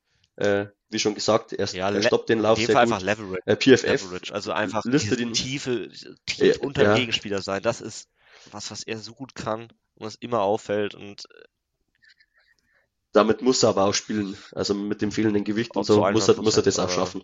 Es schaffen so viele leider nicht. Also gerade weil wir immer wieder auch beim Draft über diese leichten Defensive Tackles reden, wo wir sagen, ah, wenn die halbwegs vernünftig gegen den Run stehen, dann können die im Pass Rush so gut sein und er, die schaffen es halt ganz oft nicht und er schafft es halt einfach. Es ist, also könnte ich glaube ich ein Lied von singen in den letzten ja. Jahren, wie viele wir von denen schon hatten. Ja, PFF gradet ihn auch mit 5, 6, also von dem her hat er auch hier eine ordentliche Production, äh, definitiv nicht schlecht. Aber du hast es schon gesagt, das ist auch meine erste Notiz, äh, die, die bei ihm dasteht, profitiert natürlich von Aaron Donald. Er, wie wir das schon bei einigen Spielern gesagt haben, er nimmt das, was, was gegeben wird und Aaron Donald zieht natürlich die Aufmerksamkeit auf sich und äh, Turner profitiert davon. Aber auch das steht bei mir hier, wie du das schon sagtest, von, von solchen Spiel Spielern leben, leben Teams. Du, du kannst nicht nur, nur Stars haben, äh, du brauchst konstante Spieler, die die Plays machen, die dir das geben, äh, was du, was du äh, brauchst und was, die dir das geben, was sie bekommen können oder auch das nehmen, so muss man sagen. Und von dem her macht er das sehr gut und hat sich den Platz unter den Top Rookies auf jeden Fall verdient. Als, ich glaube, bester nee, Defensive Tackle. Ich müsste nochmal ganz also. kurz in mein Ranking. Ah, es kommt, ja, okay, natürlich, den, den darf man natürlich nicht vergessen. Gut. Ähm, ich würde sagen, Platz 5 von euch beiden. Wer mag anfangen? Kilian. Komm. Kilian? Dann, dann darfst du mal vorlegen, genau. Ich kann gerne mit, mein, mit, mit meiner 5 weitermachen. Ähm, ist ein für mich sehr überraschender Platz 5 am Ende geworden. Ich hätte vor der Saison oder auch am Start, zum Start der Saison nicht, nicht damit gerechnet, dass ich Mikai Blackman von den Vikings hier äh, ins Spiel bringe. Ähm, in elf Spielen hat er, hat er mittlerweile gespielt. Er ist aber erst seit Woche elf wirklich Starter. Ähm, aber er hat sich seine Rolle in den letzten Wochen absolut erarbeitet. Also seit Beginn der Saison war er in der Rotation gut dabei und jetzt in den letzten Wochen wurde dann auch deutlich besser und hat sich die Rolle eben erarbeitet. Äh, hat auch schon eine Interception äh, vorzuweisen. Ähm, overall wird er vom PFF wirklich sehr gut gegradet mit 77,3. Seine Stärke ist die Coverage, äh, da hat er mit 77,5 auch eine sehr gute Note. Ähm, in der Run Defense äh, ja, fällt, er, fällt etwas ab. Ähm, was aber bei ihm sehr gut ist, ist auch das Tackling. Äh, das ist fast schon überraschend gut und auch äh, unglaublich sicher. Also er hatte noch kein einziges Miss-Tackle. Und was auch hervorsticht, äh, sind seine sieben Stops. Äh, wenn man eben bedenkt, wie wenig das er bisher gespielt hat, äh, sind die, sind die Stops auch ja, sehr beeindruckend. Es kommt ja nachher noch, nachher noch bei mir im Ranking ein anderer Cornerback, der mit seinen, mit seinen Stop-Zahlen heraussticht. Äh, aber auch Blackman ist hier gut dabei. Ja, Blackman ist meine Nummer vier. Okay. Ähm, also das Tackling, das war so eigentlich der Hauptgrund, warum er dann auf der 4 gelandet ist. Also 25 Tackles äh, gesetzt, kein einziges Tackle verpasst, das ist so absurd gut. Und er verhindert halt damit auch Big Plays nach dem Catch, weil gerade als Rookie Cornerback, du wirst nicht alles verhindern können. Es wird immer Receiver geben, die dich dann einfach mal schlagen. Cortland Sutton hatte dann mal am Catchpoint auch ein Play zum Beispiel gegen ihn. Wenn du nach dem Catch sauber text, ist das alles nicht schlimm, weil dann verhinderst du diese Big Gains, diese langen Touchdowns was man bei ihm noch extrem gut sieht, ist, dass er bereits 24 Jahre alt ist, dass er ein erfahrener Spieler ist, der mit seiner Play Recognition, seiner Fußarbeit einfach immer in Position ist, dann auch diese Plays, diese Tackles zu machen. Er hat sich schnell an die NFL gewöhnt und man sieht bei ihm, dass er in seinem Leben einfach vielleicht auch mehr Football gespielt hat als ein Cornerback, der mit 21 in die NFL kommt ich bin mal gespannt bei ihm. Ich glaube nicht, dass er langfristig so ein Cornerback 1 für die Vikings sein kann, weil dazu fehlt ihm, glaube ich, dann doch so ein bisschen das athletische, die athletische Upside, aber mit seiner Konstanz als Tackler gegen den Run und den Coverage kann er halt für die Vikings ein super Cornerback 2 sein. Und das hat in den letzten Jahren, wie auch ein Cornerback 1, bei den Vikings gefehlt. Und da haben sie schon mal eine Baustelle, die sie, glaube ich, mit Kyle Blackman geschlossen haben. Deshalb meine Nummer 4. Alles klar. Dann äh, bring uns doch auch mal up to date, wer deine Nummer 5 ist. Meine Nummer 5 ist, ist, wir bleiben mal wieder in der NFC North bei mir, wie ich schon eigentlich die ganze Folge, Brian Branch, Safety mhm. oder Cornerback von den Detroit Lions, auch bei er war ein Zweitrunden-Pick. Er spielt halt vor allem als Slot-Verteidiger und Box-Safety für die Lions, spielt solide als Passverteidiger, ah, sein wahrer Value liegt in der Run-Defense ebenfalls ein sehr sicherer Tackler, 5,8% Miss Tackles. Insgesamt steht er jetzt bei 44 Tackles, die er gemacht hat, bei 16 Run-Stops, also Stops im Run-Game. Dazu noch drei QB Pressures als Blitzer. Ähm, und was für ein Value er als Run-Defender hat, das sieht man erstens daran, wie enorm sich die Run-Defense Lines im ja, Vergleich zum Vorjahr stabilisiert hat.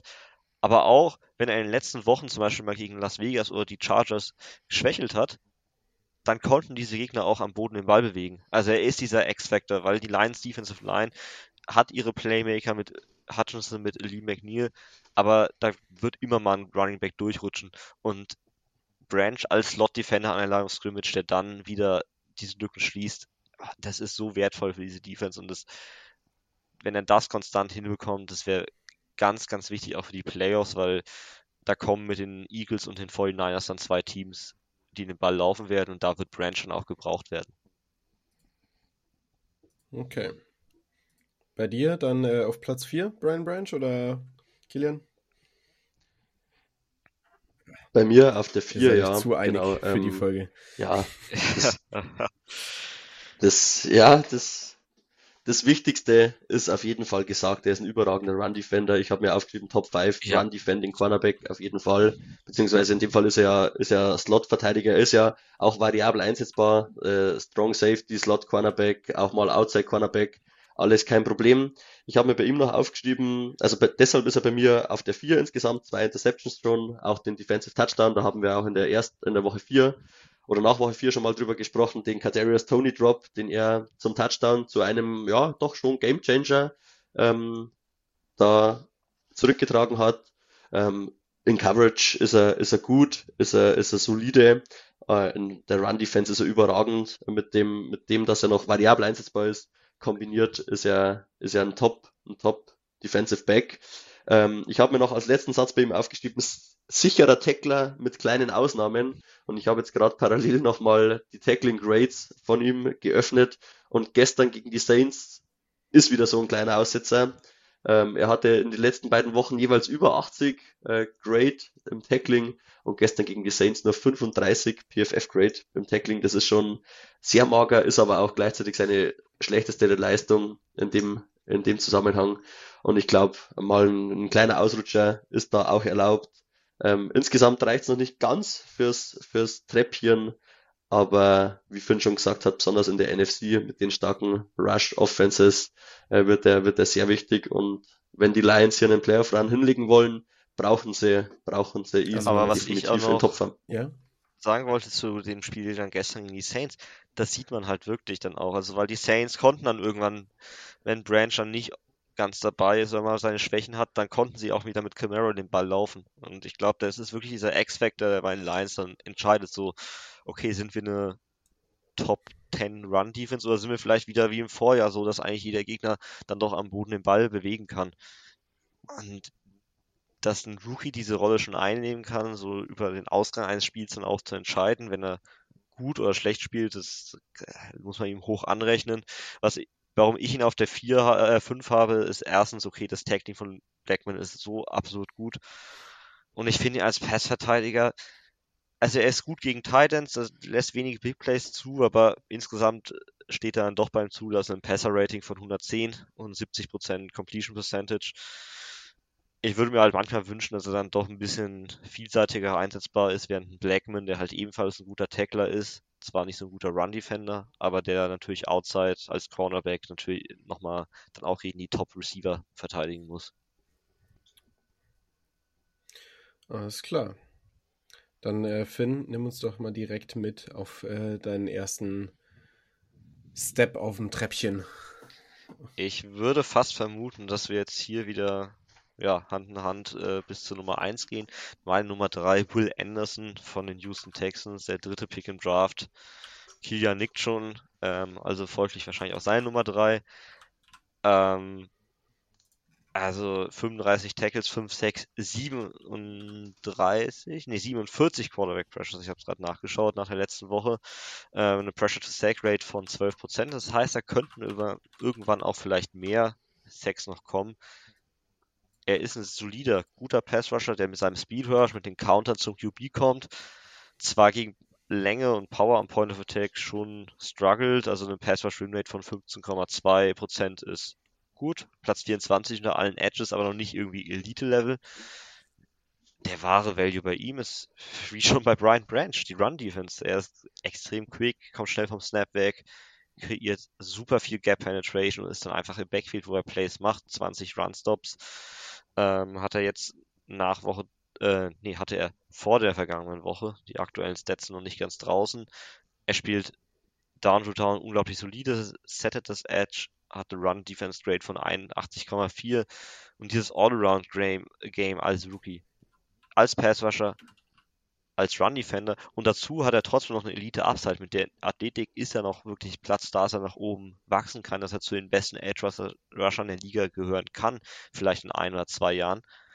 Das sollte, ist Wahnsinn. Also super, hat sich gelohnt. Ja, der Trade-Up war teuer, aber man kann trotzdem sagen, zumindest der Spieler, den sie bekommen haben, ist, hat voll eingeschlagen bisher und zusammen mit Jonathan Grenard, der zweit andere Edge Rusher der Texans, kann er, glaube ich, diese Edge-Zange bilden, um die die Texans dann in den kommenden Jahren auch ihre Defensive Front aufbauen können.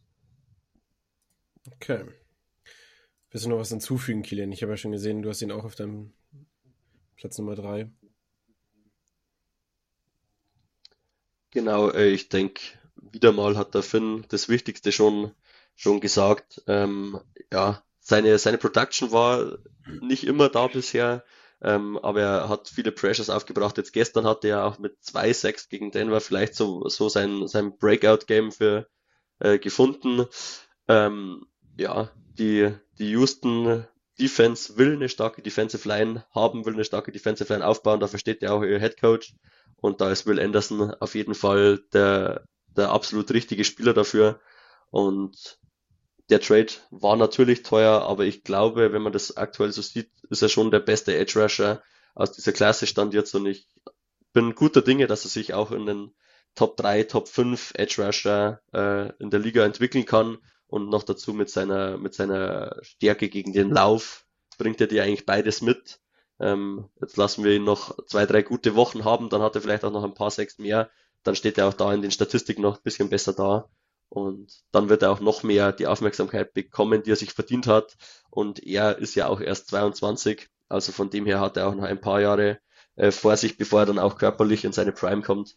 Und da kann er dann sicher mit den mhm. Erfahrungen, die er sammelt, noch viel punkten. Gut. Dann äh, nimm uns doch direkt weiter, wenn du schon so schön Erzählen gerade wirst. Äh, wer ist deine Nummer zwei? Die Nummer zwei bei mir und ich denke auch beim Finn, weil es über die Nummer eins wahrscheinlich wieder keinen, ja. keine Diskussion geben wird, äh, ist bei mir Devon Witherspoon. Ja. Ich denke auch bei dir, Finn. Es ist die zwei, ähm, wir hatten ja auch nach Woche vier schon über ihn gesprochen. Ähm, Witherspoon ist er bewegt sich so smooth, er, er, er sieht wirklich toll aus, ihm zuzusehen auf dem, auf dem Feld. Ähm, dazu stimmt auch die Production, äh, beziehungsweise seine Leistungen. Ähm, er wird sowohl als, als Wide Cornerback eingesetzt, als auch als Slot Cornerback. Äh, das macht ihn natürlich nochmal vielseitiger.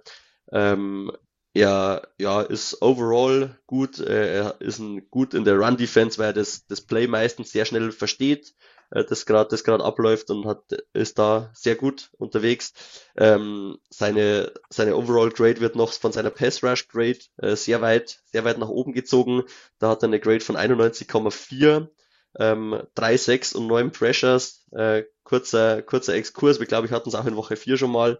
Äh, Will McDonalds von den Jets, der, der Will McDonald, der sehr hoch ja gepickt wurde, hat in der Saison erst fünf Pressures und der ist hauptberuflich Edge Rusher. äh, also auch hier ist er mehr als, mehr als beeindruckend unterwegs. Äh, und in Coverage ist er, ist er mehr als solide. Und nachdem Christian Gonzalez, der verletzungsbedingt ähm, schon früh ausgeschieden ist, der beste Cornerback dieser Klasse bisher. Und ja, an Platz eins oder für Platz eins reicht leider noch nicht, weil ja, an unsere Nummer eins Jalen Carter kommt aktuell einfach keiner Spoiler ran. doch nicht so, Mann. ich glaube da. Ich denke, das war wenig überraschend ja, für jeden, der sich ein bisschen mit der NFL be befasst aktuell. Ja, ich würde ähm, sagen, ich mache direkt weiter dann eigentlich mit der Nummer 1. Also, weil Kieran hat zu Witherspoon eigentlich alles gesagt. Carter, das ist eigentlich ist echt witzig. Mit Carter haben wir eine Nummer 1, die offiziell kein Starter ist. Der ist offiziell nur Rotationsspieler und das sieht man auch in Snaps denn er spielt nur begrenzte Anzahl von Snaps und 80% seiner Snaps sind Pass-Rush-Snaps. Ganz wenig als Run-Defender auf dem Feld.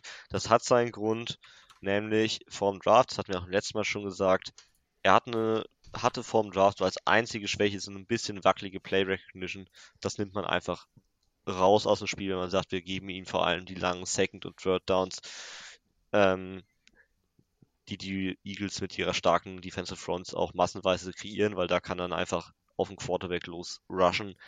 Ansonsten, das ist ein absolutes Tier, ne? Also Elite-Tool, super Länge, super Power, Wahnsinnsathletik, extrem variabel, technisch eigentlich jedem anderen Rookie Defensive Tackle deutlich überlegen. Über das ganze Spiel ist er ganz kaum zu stoppen, ist vielseitig im Pass Rush, hat einen genialen Swim-Move.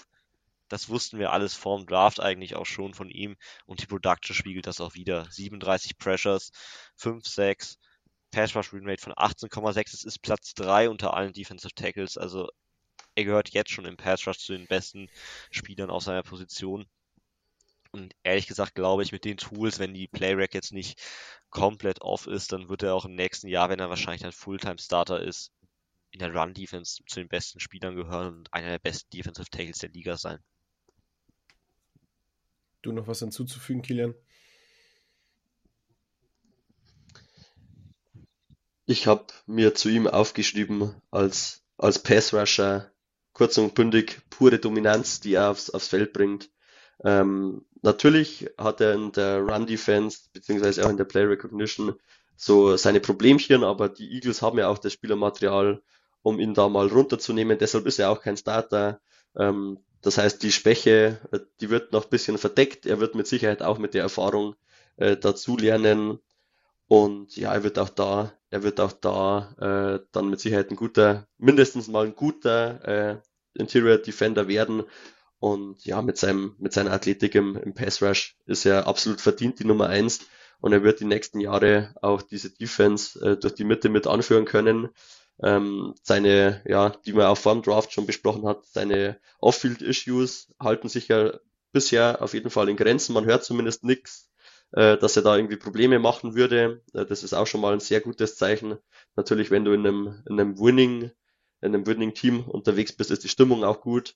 Ähm, ja, gestern nach dem, nach dem, nach der verheerenden Niederlage, muss man ja schon fast sagen, gegen die 49ers, ist er auch in Tränen ausgebrochen, scheinbar an der, an der Sideline und hat sich dann auch auf Instagram auch, ja, ein bisschen über andere Fans, die ihn ausgelacht haben, lustig gemacht. Das zeigt schon auch ein bisschen seinen Charakter, aber solange das nicht, äh, nicht komplett durchschlägt, gibt es eigentlich keine Gründe, warum er nicht äh, ein Top, ein Top-Spieler auf, ja, für die nächsten Jahre oder vielleicht sogar das nächste okay. Jahrzehnt sein sollte. Das ist ja schon mal ein, ein Ausblick auf jeden Fall, den du uns da gibst fürs nächste Jahrzehnt. Aber äh, damit sind wir schon wieder durch mit euren 16, äh, beziehungsweise viel weniger als 16, weil ihr euch so eigentlich seid äh, Spielern, also 8 pro Seite, eure Picks. Äh, ich würde sie einfach nochmal durchgehen. Ähm, einfach zusammengefasst, fangen wieder mit Finn an. Auf Finns Nummer 8, Deontay Banks, Cornerback von den Giants. Auf der 7, Tuli Tui Polotu, Linebacker von den Chargers. Auf der 6 Kobe Turner, Nose Tackle von den Rams. Auf der 5 Brian Branch, Cornerback von den Lions. Die 4 äh, Mickey Blackman, Cornerback von den Vikings. Auf der 3 Will Anderson, Defensive End von den Texans. Auf der 2 Devin Witherspoon, Cornerback von den Seahawks. Auf der 1 Jalen Carter von den Eagles, Defensive Tackle übrigens, falls ihr es nicht wusstet. Kilian, äh, der einzige Spieler, der sich unterscheidet wirklich. Joey Porter Jr. von den Steelers, Cornerback. Äh, auf der 7 ebenso Tuli Tui Pulotu, Linebacker von den Chargers. Die 6 Kobe Turner, auch Nose Rams. 5 äh, Mickey Blackman, Cornerback Vikings. 4 Brian Branch, Cornerback Lions. 3 Will Anderson, Defensive End Texans. Auf der 2 Witherspoon, Cornerback Seahawks. Und auf der 1 Jalen Carter, Defensive Tackles, ebenso von den Eagles. Habe ich einen Fehler gemacht? Nein. Sehr gut. Und dann komme ich auch schon wieder zur, äh, zum Rückblick auf Woche 4. Ähm, Finn, wieder ein, ein, Pick, der sehr weit oben in Woche oder nach Woche 4 bei dir war, der jetzt halt komplett rausgefallen ist. Ivan Pace. Was ist passiert? Ja. Ich würde sagen, er hat sich nicht großartig weiterentwickelt und hat ein bisschen seine Konstanz verloren, was in Woche 1 und 2, äh, in Woche 1 bis 4 überragend war, war sein Blitzing. Das ist okay weiterhin, aber er hat in der Run-Defense jetzt zuletzt dann doch sehr extrem gewackelt. Das ist bei einer Größe von 5 Fuß 10 eigentlich erwartbar gewesen, aber in Woche 1 bis 4 war es eben nicht zu sehen. Er hat es ganz solide gespielt. Ähm, er macht nicht wirklich viel falsch, aber er ist halt nicht mehr dieser Playmaker, den er, der in den ersten paar Wochen war. Seine Stops jetzt in den ersten paar Wochen waren elf Stops in den ersten vier Spielen, in den letzten oder in weiteren acht Spielen sind nur noch sieben dazugekommen. In Coverage spielt er ja durchschnittlich, aber halt auch nicht mehr. Deshalb würde ich einfach sagen, dieser nächste Step ist ausgeblieben und seine Entwicklung ist dann äh, stagniert, beziehungsweise ist durch diese Inkonstanz vielleicht auch ein bisschen rückläufig, zumindest aktuell. Okay. Kilian, für dich vielleicht auch nochmal einen, einen Rückblick. DJ Turner bei dir rausgefallen, er war auch nur auf der 8. Ähm, weit rausgefallen oder immer noch im Pool um die, um die Top 10, Top 15 Rookie, Defensive Rookies? Also auf dem Schirm haben wir ihn, und da bin ich mir auch sicher, haben wir ihn beide nach wie vor. Ähm, er war ja, er war ja auch einer unserer äh, Draft Crushes, glaube ich, kann man so sagen. Ähm, wir hatten ihn ja auch sehr hoch, ich glaube, ja, äh, unter den Top 20 oder sogar Platz 20 im, in unserem Draft Guide.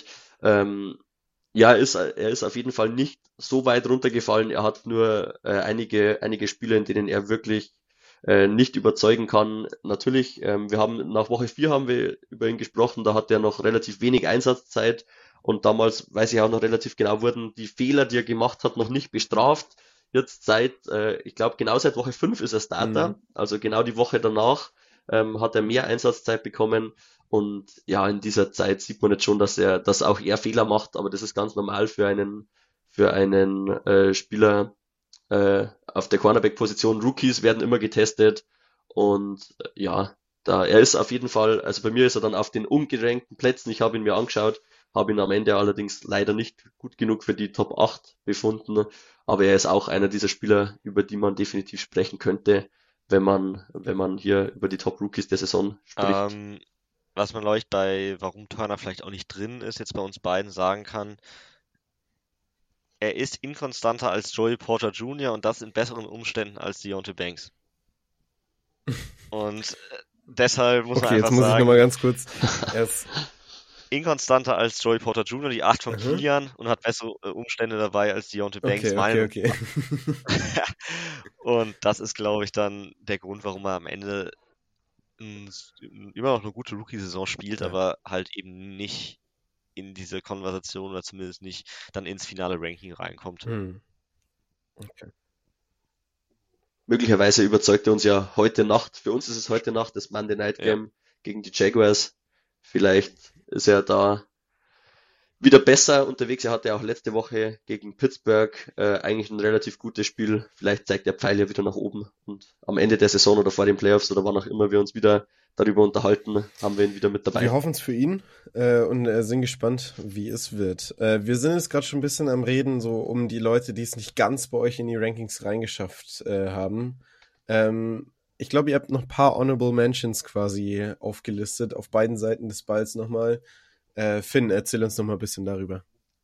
Ja, also wir wollen jetzt noch mal kurz beide über einen Offensiv- und einen Defensivspieler sprechen, mit, über der es nicht reingeschafft hat. Ich fange einfach mal mit, an mit der Offensive und wir haben vorhin schon über die, ja, mäßige New England Offense äh, gescherzt, aber da gibt es einen Rookie, der macht das eigentlich ganz gut. Die Mario Douglas, Wide Receiver, sechs Runden Pick, sehr klein, anders als Slot Receiver, der mit seinem Speed heraus, mit der Explosivität aus dem Slot agiert, vereinzelt Downfield gewinnt, aber primär halt ein Run-After-Catch-Target ist.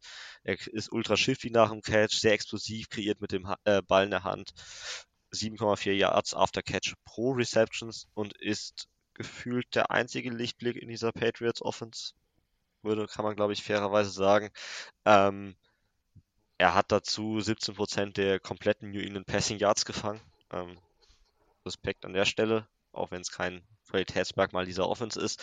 Ähm, zuletzt wurde er mehr Outside eingesetzt und das, obwohl er so klein ist und das auch mit Erfolg. Also sehr positiv. Insgesamt steht er bei 36 Catches für 410 Yards. Es fehlt noch ein Receiving Touchdown.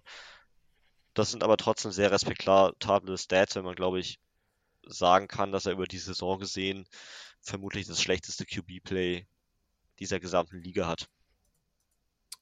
Allemal. Deine Honorable Mention für die Offense, Kilian? Auch ich bin in der AFC. Ich bin in der AFC North. Ich bin bei den Ravens. Äh, ich habe meine Offense, mein Offense-Ranking mit einem Ravens-Spieler mit Safe Flowers begonnen und ich beende es jetzt mit meiner mhm. Mention mit Ethan Mitchell, der Running Back, äh, der seit Woche 9 eigentlich so richtig äh, aufge, aufgefallen und aufgetrumpft ist.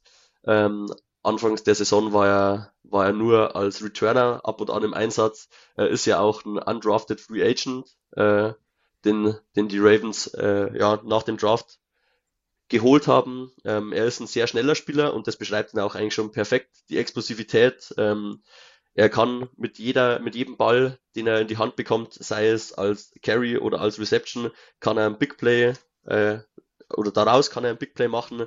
Ähm, er hat bisher sehr reguliert den Ball bekommen, hatte 29 Carries insgesamt in dieser Saison, dabei aber schon 269 Yards äh, und zwei Touchdowns gemacht, 12 First Downs, also quasi jeder zweite Lauf von ihm ist auch ein First Down. Das ist, zeigt schon, dass er auch Big Plays auflegt. Ähm, er hat auch sechsmal schon den Ball gefangen bei sieben Targets, das ist auch sehr gut.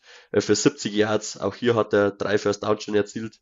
Ähm, er ist er ist schon ein Lichtblick für die Ravens Offense und ich bin mir auch sehr sicher, durch den Ausfall von Mark Andrews wird er nochmal noch mal eine größere Rolle bekommen und er hat ja noch ein paar Wochen Zeit, um für die Playoffs so richtig heiß zu laufen oder vor den Playoffs noch richtig heiß zu laufen und dann auch in den Playoffs, wo er auch das Run-Game dann doch nochmal wichtiger wird, ähm, dann eine, eine richtig große Rolle äh, ja, spielen zu können. Und ja, ich bin, ich bin gespannt. Wir haben ihn nach Woche 10 auch äh, schon mal kurz vorgestellt in unserer Rookie Watch. Ähm, jetzt hat er es auch nochmal in den Podcast geschafft. Absolut verdient. Und auch bei ihm, ähnlich wie bei Devon Archain, bin ich mir, bin ich sehr guter Dinge, dass wir nach dem Jahr nochmal über ihn sprechen.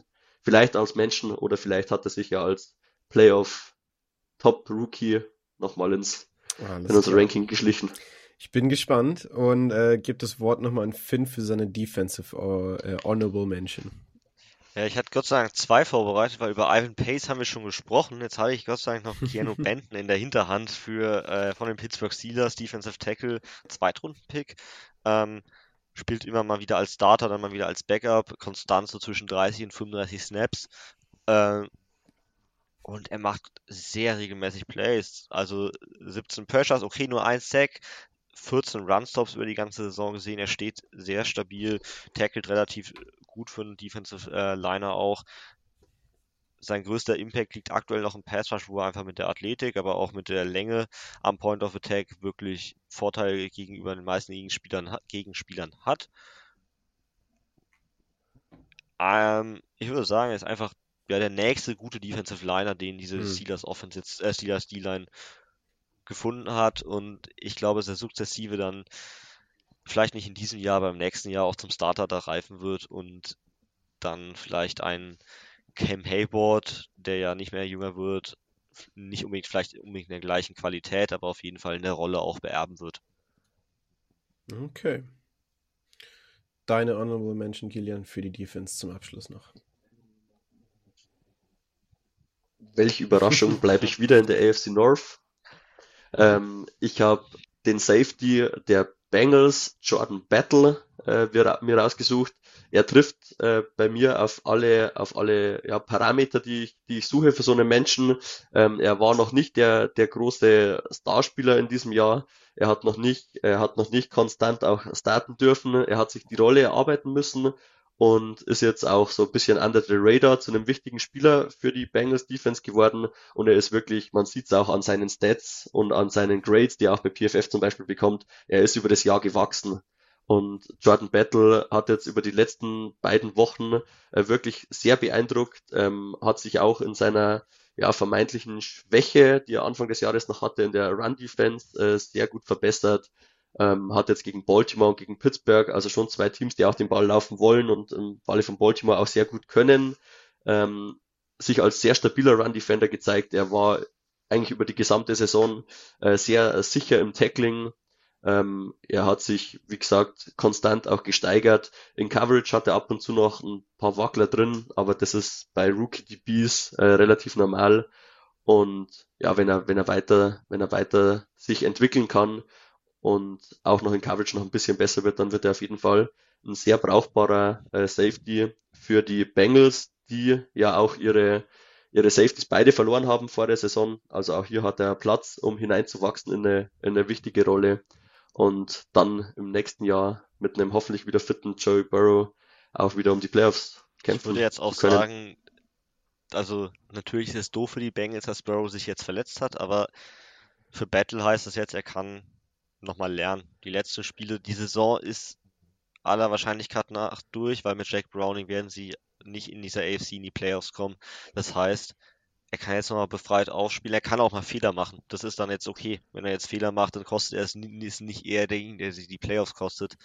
Deshalb würde ich jetzt erstmal viel mehr Spielzeit oder viel Spielzeit für Battle erwarten in den kommenden Wochen, aber dann vielleicht auch nochmal diesen nächsten Schritt, den er entweder jetzt oder dann über die Offseason in die nächste Saison machen kann. Alles klar. Sehr schön. Äh, ich glaube, dann haben wir es tatsächlich für die Woche. Ähm, ja. Haben damit den Podcast für die Rookie Week äh, abgeschlossen. Ähm, ihr könnt euch darauf freuen, was nächste Woche auf euch zukommt.